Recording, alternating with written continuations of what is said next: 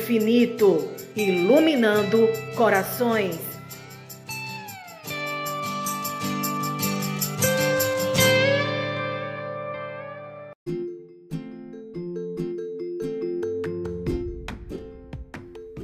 Olá, ouvintes dos Sons do Infinito.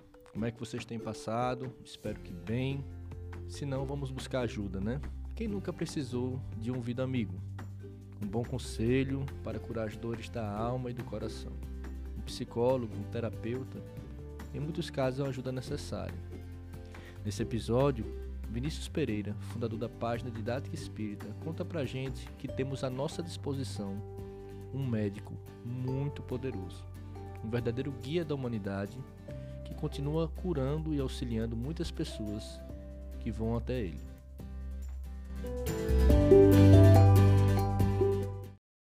Olá, amigos, amigas. Me chamo Vinícius Pereira e falo aqui da cidade de Santos, no estado de São Paulo, e sou administrador da página Didática Espírita no Instagram, Facebook e YouTube.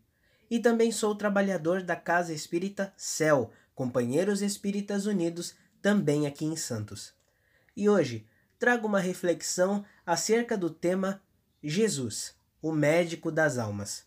E para isso, vamos nos reportar ao capítulo 24 de O Evangelho segundo o Espiritismo por Allan Kardec, onde no item 11 o codificador vem trazer uma explicação acerca de uma passagem que se encontra no Evangelho de Mateus, capítulo 9, versículos de 10 a 12, que diz: Jesus, estando à mesa na casa desse homem, e esse homem a qual ele se refere é Mateus, aí vieram muitos publicanos e pessoas de má vida que se assentaram à mesa com Jesus e seus discípulos.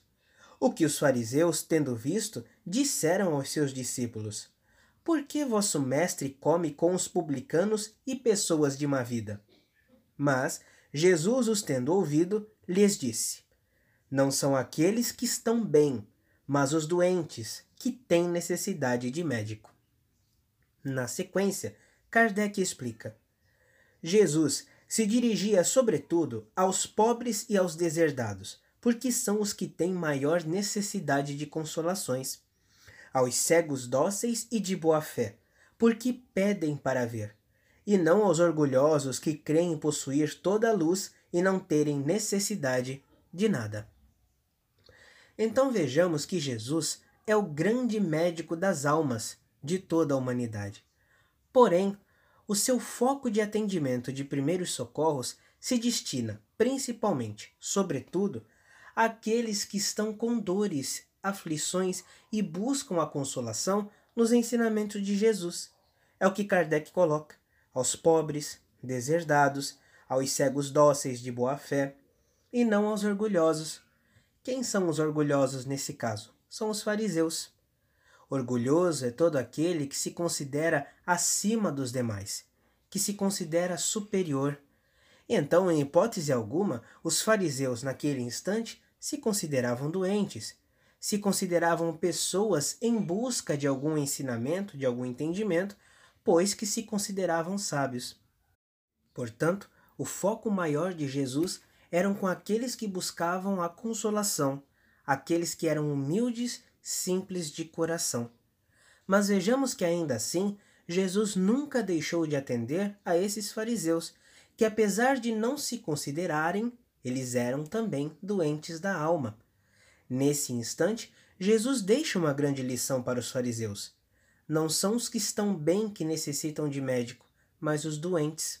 E naquele instante ele está se dirigindo, sim, aos doentes, deserdados, publicanos, mas também aplicando o mesmo medicamento aos fariseus. Da mesma forma como aconteceu no que está registrado no capítulo 22 do Evangelho de Mateus, quando um doutor da lei, fariseu, procura tentar Jesus, questionando ao Cristo qual é o maior mandamento, ele responde: Amarás a teu Deus de todo o teu coração, de toda a tua alma e de todo o teu entendimento. E o segundo maior mandamento, igual a este, é: Amarás a teu próximo como a ti mesmo. Eis toda a lei, eis todos os profetas. Ou seja, é um atendimento que aquele médico Jesus também estava fazendo ao seu paciente doente, um fariseu, doutor da lei. Mas vejamos o que nos coloca o espírito Joana de Ângeles em sua obra Jesus e Atualidade, psicografado por Divaldo Pereira Franco. Por que que Jesus buscava os simples, os deserdados, aqueles que possuíam dores e queriam consolações? Joana de Ângeles nos coloca: Jesus elegeu um samaritano como exemplo de solidariedade em detrimento de um sacerdote presunçoso e de um levita astuto que desfrutavam de algum prestígio na comunidade dominadora, embora aquele fosse detestado e desconsiderado. Também diz: apoiou a mulher que se tornara objeto de prazeres e era acusada publicamente de haver induzido o homem ao pecado, ao crime, com naturalidade e ternura, escolhendo uma equivocada de conduta pública e regular para torná-la mensageira da boa nova da sua ressurreição. Continua Joana. Fez-se a voz dos humildes e esquecidos, os sem direitos nem apoio, a fim de que os seus justos reclamos se fizessem ouvidos. Conviveu com as pessoas ditas de má vida, sem receio de contaminação, com total desprezo dos que possuíam privilégios em uma vida má, a qual se entregavam ocultamente. Sua palavra, suave ante sofredores, tornava-se contundente e viril diante dos perversos, dos bajuladores e dos pusilânimes, os quais nunca temeu. Em momento algum receou perder a vida, pois que para isso viera. Então vejamos que, de acordo com Joana, Jesus escolheu um samaritano para fazer o exemplo da caridade, uma mulher adúltera para dar grandes lições, fez-se a voz dos humildes, esquecidos, sem direito nem apoio, Conviveu com pessoas ditas de má vida, sem receio de contaminar-se por elas. Para quê? Para levar a consolação e deixar legado o seu evangelho, os seus ensinamentos. Então Jesus sempre buscou aqueles que necessitavam de sua palavra consoladora. Era a esses pacientes que o médico Jesus se destinava. Mas, novamente, nem por isso deixou também de atender aos fariseus e a todos aqueles que de uma certa forma perseguiam e procuravam o tentar. Ainda nesses instantes deixava registrado grandes lições. A partir desse momento, Vinícius continua a leitura de Joana de Ângeles e explica mais ainda como é fazer esse movimento interior de buscar o Jesus descrucificado, um Jesus que para os dias de hoje é muito necessário.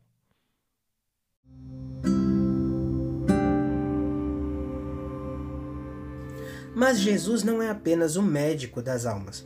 Podemos também considerar Jesus como o maior psicoterapeuta que já passou pela Terra. Joana de Ângeles também diz, na introdução de sua obra Jesus e Atualidade, que a atualidade necessita urgentemente de Jesus, descrucificado, companheiro e terapeuta, em atendimento de emergência, a fim de levitar a queda no abismo. Ou seja, nós, enquanto humanidade, nessa atualidade, necessitamos urgentemente do atendimento de emergência desse Jesus, desse médico, ou conforme ela coloca, do Jesus descrucificado. O que seria descrucificado? Retirado do seu tempo, retirado do seu contexto e trazido para os dias de hoje, entendendo que os seus ensinamentos contidos nos evangelhos são atemporais, eternos, nunca serão ultrapassados. Então devemos trazer Jesus para os dias de hoje, descrucificado, e conforme ela coloca também, companheiro. Quem é o companheiro? É o amigo de todas as horas. É aquele que está conosco até o fim, em todos os instantes. É aquele amigo que se alegra com as nossas conquistas. Mas a alegria de Jesus não se traduz por comemorações, festas ou folias, mas sim em ânimo, em motivação, em esperança, em força. Quando Jesus percebe que cada um de nós começa a adentrar efetivamente no seu roteiro de evangelho, Jesus se alegra e continua a nos motivar, continua a nos dar força, a nos encorajar para seguir adiante. Da mesma forma, do lado oposto, Quando nós caímos, quando nós adentramos em queda, Jesus não nos dá bronca, Jesus não chora conosco. Ao contrário, esse médico compreende a nossa enfermidade. Imaginemos uma criança que esteja aprendendo a andar de bicicleta. Quando ela cai e acaba por se machucar, nós não brigamos com aquela criança, nós não damos bronca, nós não choramos com a criança. Ao contrário, auxiliamos que ela se erga, monte na bicicleta novamente e continue o seu aprendizado. Assim é com cada um de nós. Todos nós somos crianças nessa humanidade tentando se equilibrar na bicicleta da vida, aprendendo ainda a pedalar e encontrar o caminho reto. Jesus é aquele que está nos amparando, nos apoiando para que nós não venhamos a cair. Então, Jesus é esse companheiro, amigo de todas as horas. E também, conforme diz Joana, é o terapeuta, o psicoterapeuta de almas, que legou o seu evangelho como o maior tratado de psicologia visto até hoje. É aquele que, através de seus ensinamentos, faz com que nós olhemos para dentro de nós mesmos, busquemos uma viagem interior para que possamos conhecer as raízes de nossas mazelas, pensamentos equivocados, incorretos e atitudes distanciadas do bem.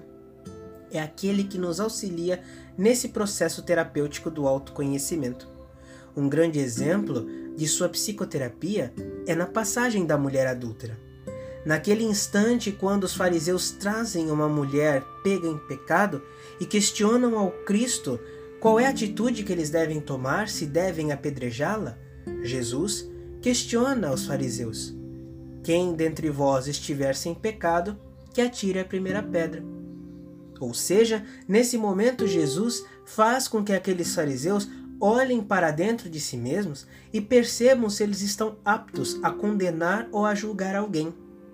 Certamente o resultado não poderia ser outro. Aqueles fariseus, percebendo que realmente possuíam muitos erros e atitudes equivocadas, começam a se afastar, começando pelos mais velhos, por provavelmente possuírem muitos pecados, entre aspas, seguidos pelos mais novos. Mas a lição não terminou ali.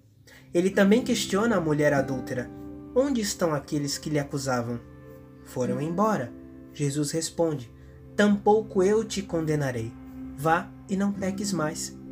Jesus também conduz a mulher adúltera a um processo de autoconhecimento, fazendo com que ela enxergue que ela chegou naquela situação por uma atitude de seu livre-arbítrio, por escolhas.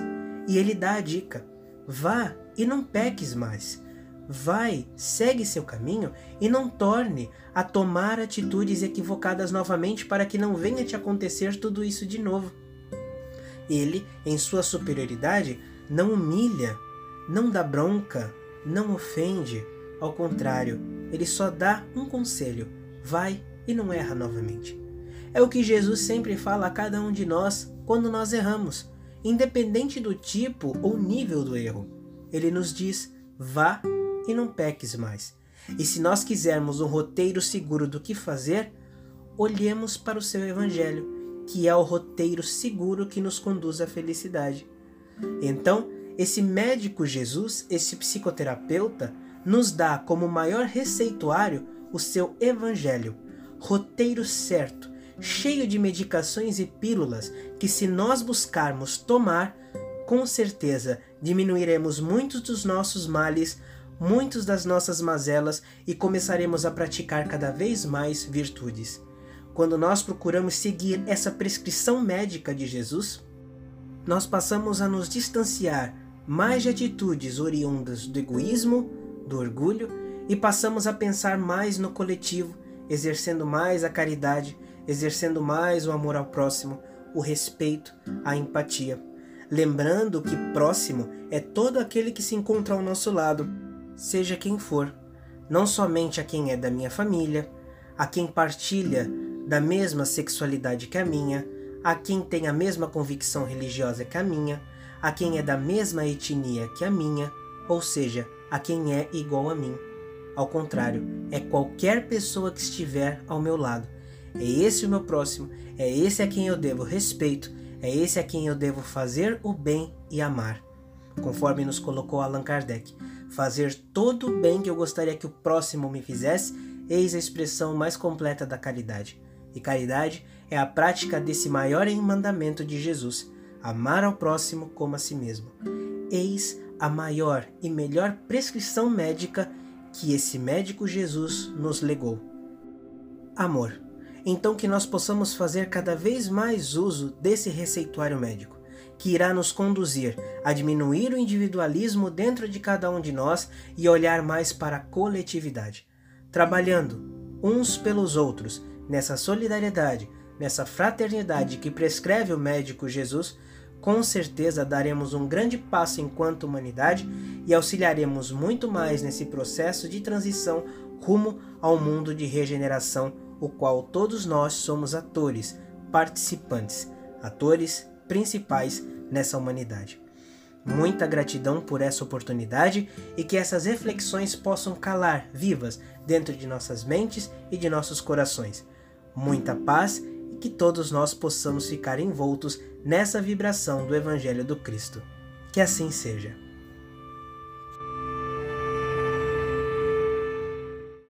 Bom, esse foi mais um episódio do programa Sons do Infinito. E se quiser ouvir esse e outros episódios, é só clicar no link abaixo. Lembrando também que se gostou, ajuda a gente a divulgar, compartilhe com os amigos, parentes, passe o programa adiante. Não deixe de passar, porque isso ajuda muito a divulgar a nossa doutrina espírita e também o nosso programa para tocar muitos corações. Também nos siga nas redes sociais da Federação Espírita de Sergipe. Um abraço e até a próxima.